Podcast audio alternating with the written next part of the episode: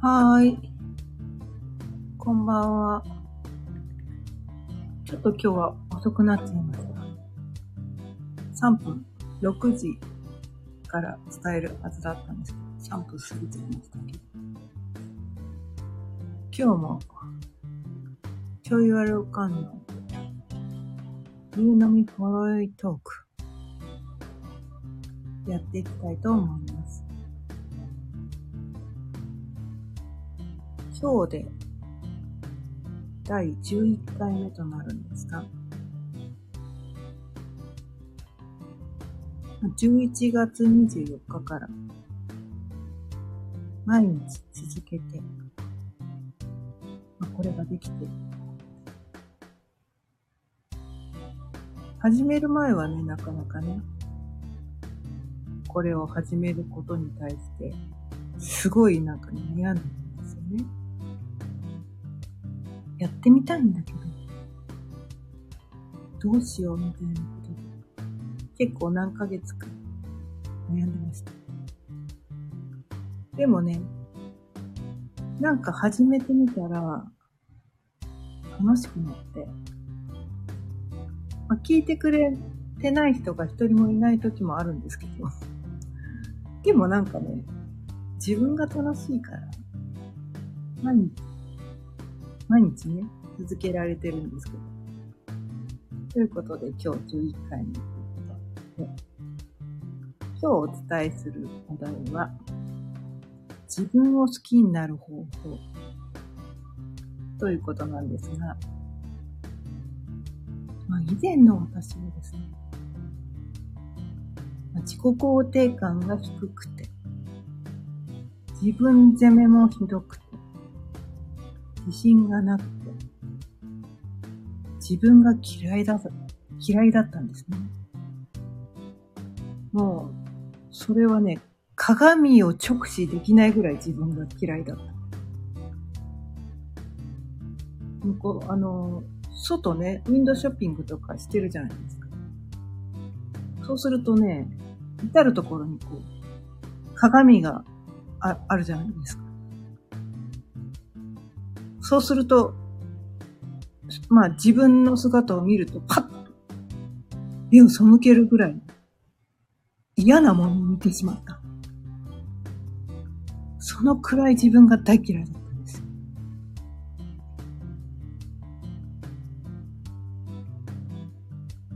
で、それがね、なんかね、本当に辛くてたまらなかったんですね。で、まあ今から10年以上前かな。なんかこう、ザ・シークレットっていうね、本を読んだことがあったんですね。引き寄せの法則について書かれている本だったんですけど、当時はまだその引き寄せの法則っていうのがね、一般的ではなくて、今でこそね、結構ね、よく聞くようになったんですけど。ステージさん、ありがとうございます。聞いていただいて。よろしく、こちらこそよろしくお願いします。そうそう。その、ザ・シークレットっていうの本を読んで、ちょっと本を読んだだけじゃ、いまいち自分の中に落とし込めなくて、DVD も買ったんですね。で、その中で、ある黒人の女性がですね、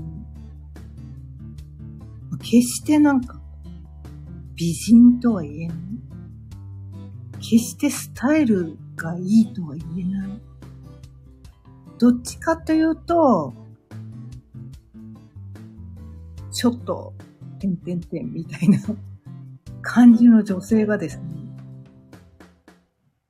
その DVD の中で、以前の私は自分のことが嫌いだったけど、この引き寄せの法則を知ることで、自分を好きになれるって言ってたんですよ。もう私はね、それを見て、え、マジでこの人が？って思ったんですよ。でも当時の私は自分のことがこう、ね、嫌いで、そうそう。引き寄せの法則はポジティブの時に使うというやり方あ、なるほどね。まあ当時はね、その、ダメダメだったんで。そうそう。なかなかね、それが信じられなくて、どうしたら自分が好きになれるの？こんなにね、鏡を直視できないぐらい自分が嫌いなのに。自分を好きになるってどうしたらできるんだろうっていうのがね、ほんとマジわかんなかったんですよ。で、え、こんな見た目、見た目なのに、自分のことが好きですって堂々と言い切れて、で、その人のね、その人が嘘を言ってないっていうことはなんとなく分かったんですよ。なんかね、その人、めちゃめちゃキラキラ輝いてたんですよ。瞳が、目が。人ってそのなんだろう、言葉や、なんか、言葉、言葉とか、こう表面上は、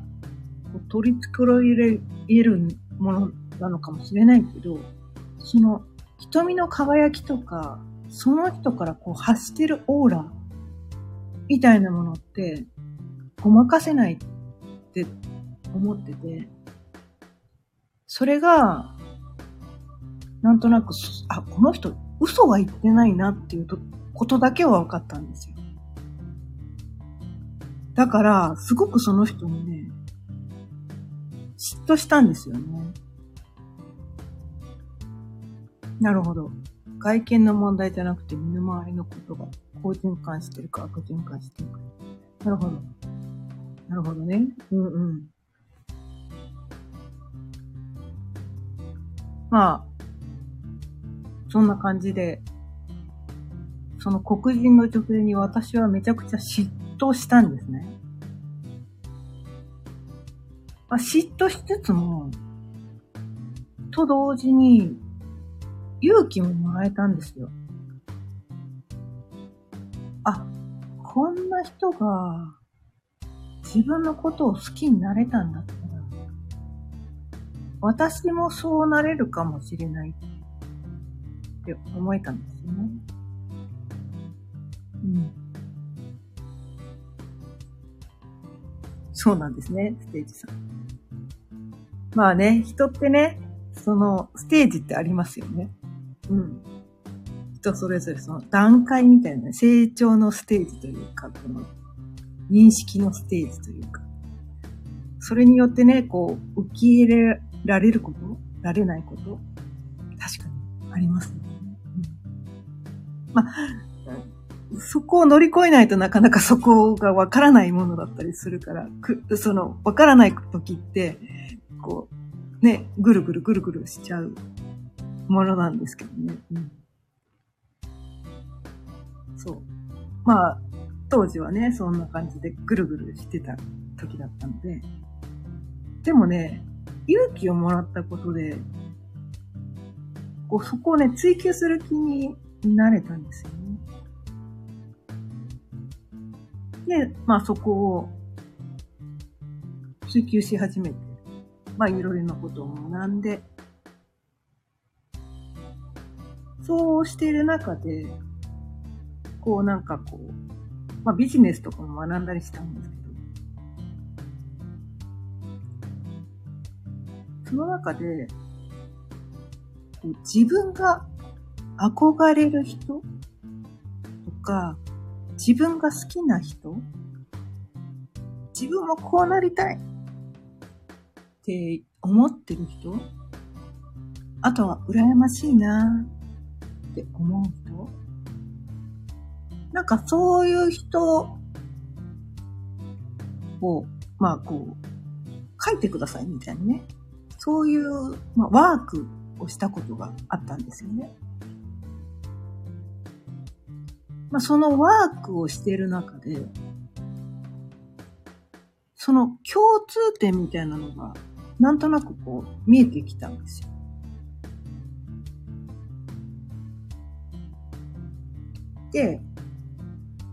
その、その人そのものには、まあ、自分じゃない違う人になろうとすると苦しくなるばっかりなんだけれども、自分のその憧れてる人とか、好きな人とか、なんか惹かれてしまう人そのな、その人の中の共通点だったり、その人のどんなところに惹かれるのかとか、どんなところが好きなのかとか、そういうところを深掘りしていくと、自分の中に、その要素のかけらみたいなものがあるってことに気づけた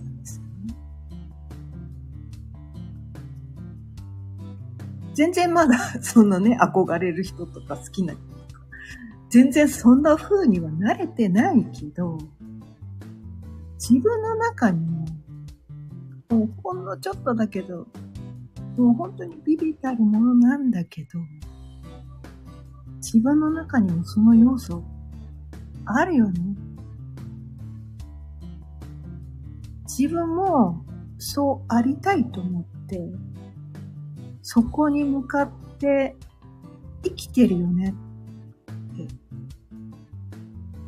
なんかそんな自分に気づけたんですよね。うん。そうそう、好きになれる瞬間って、本当に人生の宝物ですよね、本当。うん、そう。自分を好きになるって、なんだろう。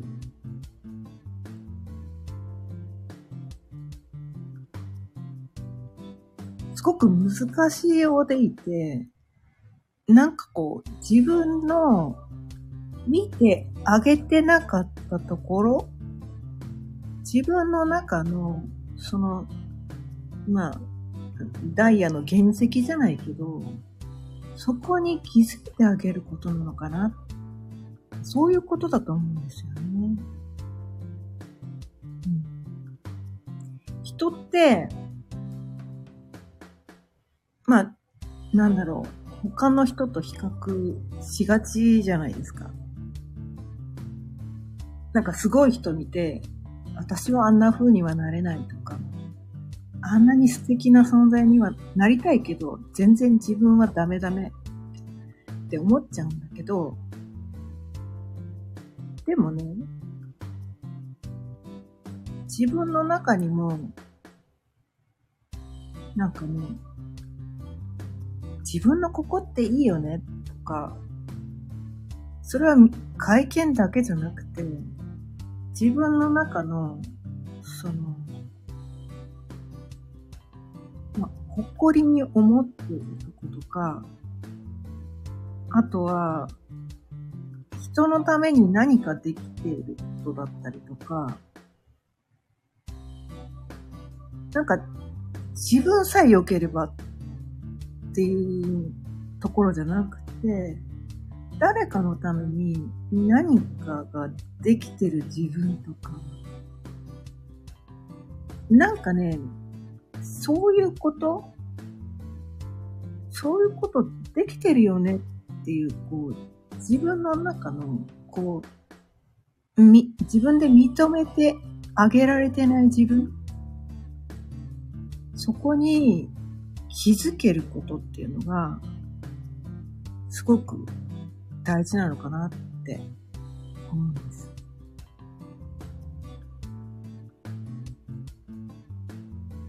まあ、そうですよね。そう。美味しい料理を作れるとかね、そう。そう。もう美味しい料理作れるってめちゃめちゃすごいですよ。ことですよね。うん。なんか作品とかね。あとは感性とかね。あとは、こう、なんだろう。何にもしなくても、ただその人がそこにいるだけで、周りの人がなんかほっとするとか、なんかそういう人もいるんですよね。なんか人ってなんかこう、なんだろうな。こう人からすごいって言われるとか、なんかめっちゃ稼げてるとか、なんか、そういうことがないと自分で自分のことがこうね、認められなかったりとかして、まあ自分には何の才能もないしとか、何も、なんかこう、すごいって言われるようなことって何もないって思っちゃいがちなんだけど、まあね、私もそうだったんだけど、でも、そうじゃないよねって。うん。なんかこう、まあ私はその星読みとか、まあ数秘とか、前歴とかっていう、まあ、それはまあ占いでもあるんだけど、どっちかというと、個性診断みたいなことに使ってて、人ってこう自分のことって客観的に見れないんですよね。で自分のどういうところが素敵なのか、どういうところが素晴らしいのかって、なかなか自分でわからない生き物だと思ってて、それを自分でこう客観視するために使うツールだと思ってるんですね。人はもう生まれながらにして、みんな素晴らしい才能や能力を持って生まれてきてるんだけど、なかなかその、そうは人って思えないんですよね。そう。だから、なんかそういうことを知るためのツールだと思ってで、私がそれを、それらをね、学ぶことで、自分のことが、を客観視できて、あ、私って今まで何の才能も何の能力も何の魅力もないと思って生きてきたけど、いろいろ持ってんじゃん。いろいろやってきたじゃん。みたいな何の役にも立ってない。みんなから嫌われると思って生きてきたけど、そんなことなかったじゃん。って思えたんです。なんかね、それを伝えたい。もうそれをね、みんなそうなの。みんなそうなの。みんな自分を責めて、自分なんてダメダメだと思って、自分に自信をなくして、こんな自分ダメだって、自分を嫌ってるんじゃないかなって。まあ自分がそうだったから、そんな人見てるとたまらなくなるんですよね。過去の自分が、今の私の考えだったら、うん、こんあんなに苦しまなかったのかなって思うから。昔の私みたいにもし悩んでる人がいるんだとしたら、私はそれを伝えたいんですよ。みんな本当に、こう、才能も能力も与えられてるででもそれを自分で自覚できてないから、なんかこう、自分を責めたり、自信をなくしちゃったりしてるだけなんだって。持ってる。役に立ってる。自分って素晴らしい存在なんだ。自分って素敵だよねって思えるようになったら、みんな自分で自分のことを好きになれるんですよ。自分で自分を認められるようになるんです。なんかね、今の、特に日本人、ね、まあ、自己肯定感が低い人とか、自分責めとか自己否定とか自信がない人とか、もう本当に多いと思ってて、ね、それ、そろそろやめようよ、みたいな。なんかね、それをね、すごくね、伝えたいんですよね。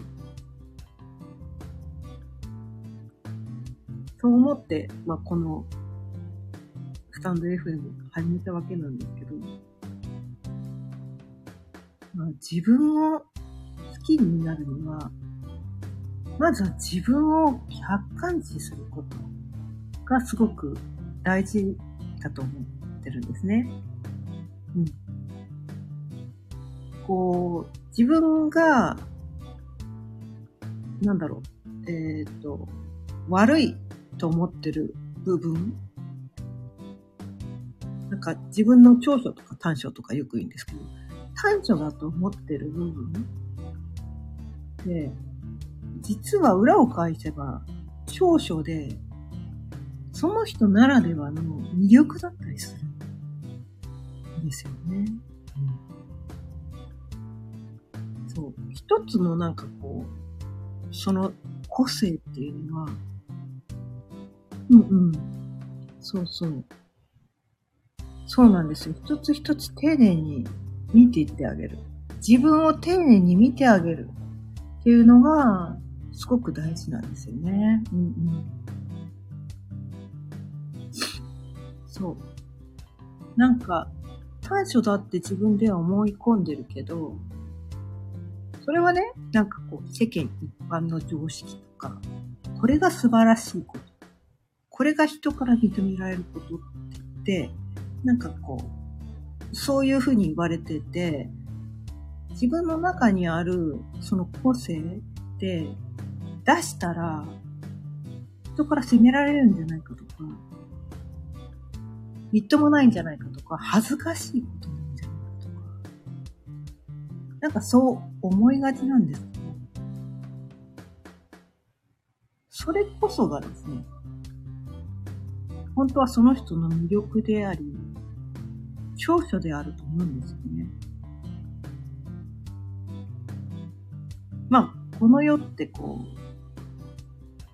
陰と陽というかね、二面性の世の中で、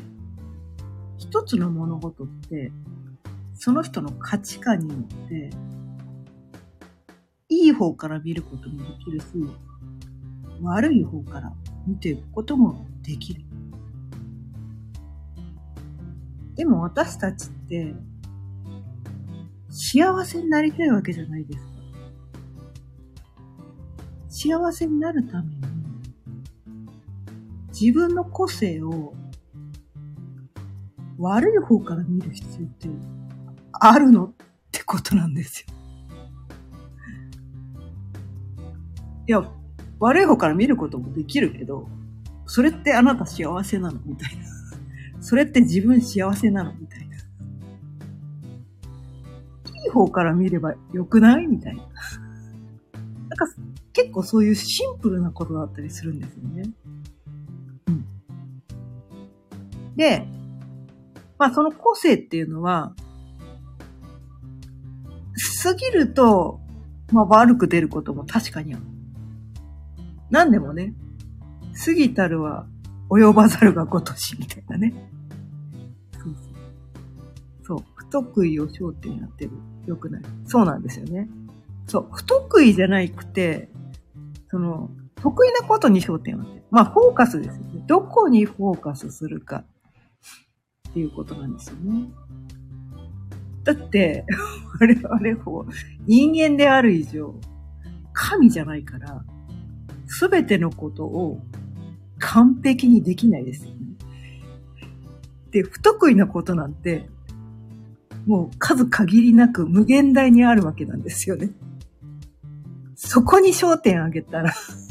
当ててたら、一生幸せなんかなれないですよね。もう本当になんか笑っちゃうぐらい無意味なことを我々人間ってしてるなって思うんですけど。うん。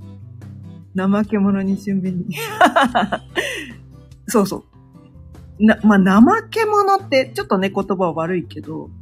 多分ね、なんかね、表現の仕方によってもっとよく言えるのかもしれないですけど。うん、そうそう。だね、動くのが苦手な人って、結構ね、なんかね、その役割があるような気がしてて、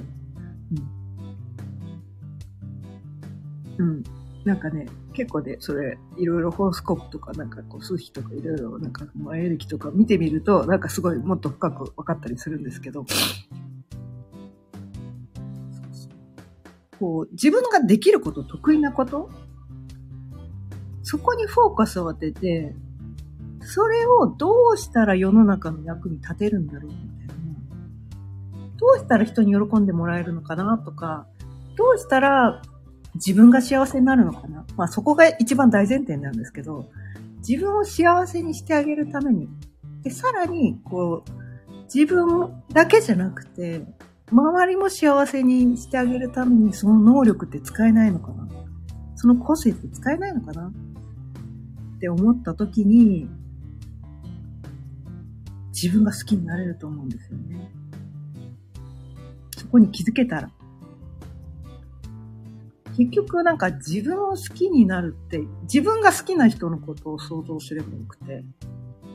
自分が好きな人ってどういう人かなって思った時に、多分ね、多分、自分さえ良ければって思う人って好きじゃないと思うんですよ。自分さえ良ければで、他の人のことなんかどうでもいい。他の人のことを傷つけまくって、他の人のことを非難しまくってる人って、自分好きじゃないと思うんですよ。やっぱり、その人自身も幸せそうにしてて、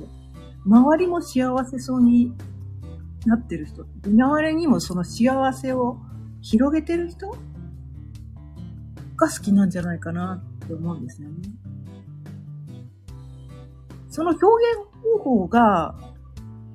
人によって違うだけそれが、まあね、先ほど言った美味しい料理を作って周りの人も自分も幸せにしてあげることかもしれないし、素晴らしい歌を歌って人を幸せにしてることかもしれない。文章かもしれない。あ、大谷翔平さんはね、そう、彼は野球で自分も周りも幸せにしてますよね。うん。そう。その人がどういう形で、その、幸せを体現するかっていうのは、それはもうその人の持ってる能力とか個性を活かすところで、どういう形でもいいと思うんですよ。私はね。自分が何をしてて夢中になるのかとか、何をしてたら楽しいのかとか、何が得意なのかとか、なんかそういうところで自分も周りも幸せにしてあげればいいだけなんだと思う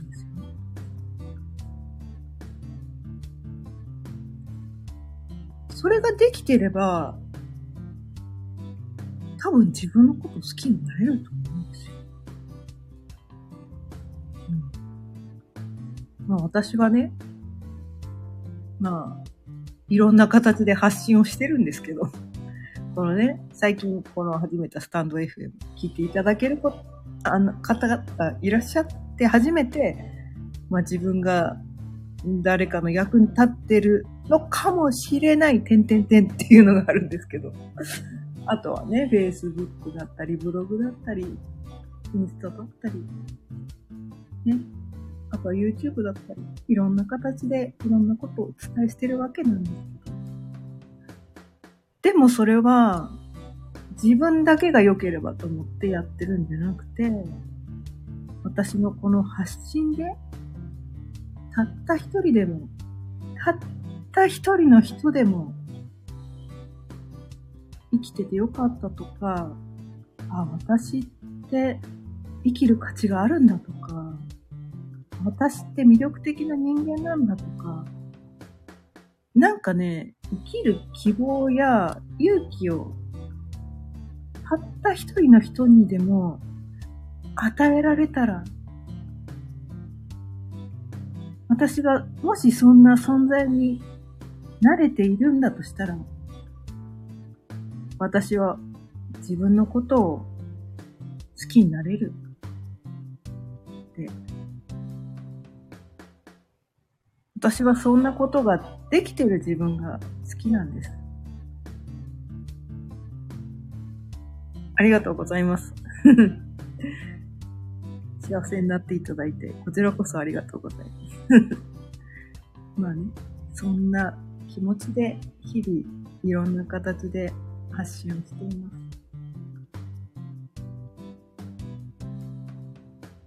毎日6時から続けていられるのは、聞いてくださる方がいらっしゃるからなんですよね。うん。そんな感じで、今日も30分過ぎたので、そろそろ終わりたいと思います。また明日、6時過ぎたらお会いしましょう。それでは、さようなら。